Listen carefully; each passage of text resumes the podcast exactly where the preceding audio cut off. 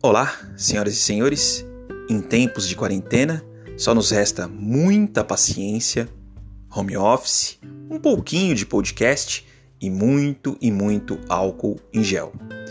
O tema que eu quero trazer aqui hoje, mais uma vez, diz respeito ao coronavírus, mas com relação ao reflexo nas relações de família.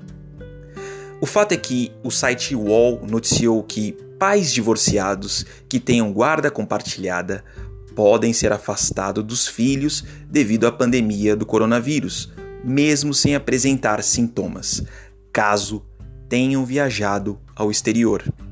Segundo a notícia, um pai aqui em São Paulo foi impedido de ver sua filha de dois anos de idade após retornar de viagem a país com diversos casos confirmados da doença.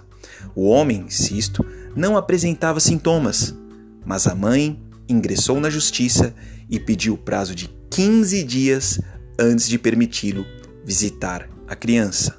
Foram usados dados do Ministério da Saúde para defender que o vírus pode ficar até 14 dias incubado antes de se manifestar. Assim, durante esse período, o órgão sugere que a pessoa sob suspeita de contaminação fique atenta à sua saúde e mantenha-se reclusa. E aí, hein? Decisão bem difícil e complexa.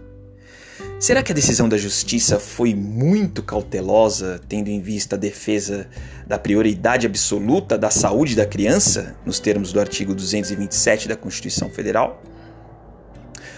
Ou por outro lado, será que a quarentena imposta ao pai foi um pouco rigorosa, atingindo seu direito de ver sua filha e até mesmo o direito de convivência familiar que a criança possui, nos termos do artigo 19 do Estatuto da Criança e do Adolescente?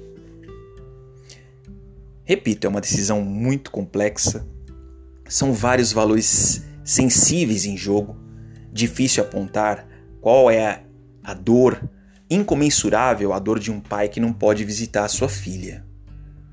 Por outro lado, sem querer advogar tese contrária, existe também uma situação de saúde pública pois o pai com uma suspeita de contaminação, ao entrar em contato com uma criança, que muitas vezes até é assintomática contra a doença, porque as crianças, segundo os infectologistas, possuem uma, uma imunidade alta.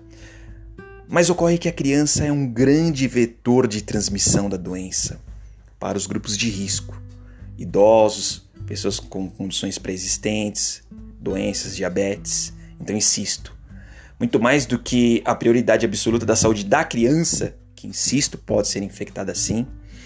Talvez a decisão da juíza tenha caminhado numa linha de coibir a proliferação da doença, pois ao entrar em contato com um vetor de alta transmissão da doença, a exposição talvez fosse de encontro a toda a política de combate à proliferação da doença e preservação do próprio sistema de saúde pública, liberando-se leitos hospitalares a quem realmente necessita. Então, insisto por fim, talvez o ônus imposto a esse pai incomensurável de não poder ver sua filha tenha mais uma ligação com o artigo 196 da Constituição Federal, que determina que é dever de todos a saúde, dever do Estado, da família, e também da sociedade.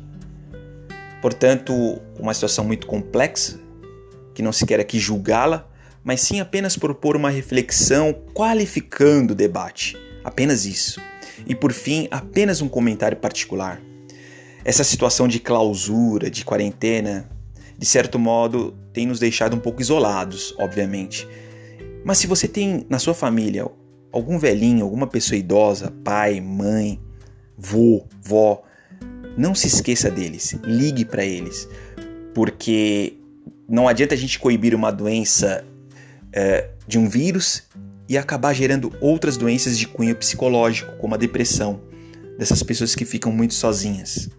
Então não adianta cobrir um santo para descobrir o outro. Eu sei que está sendo difícil, mas nós vamos passar por essa. Um grande abraço a todos e boa noite.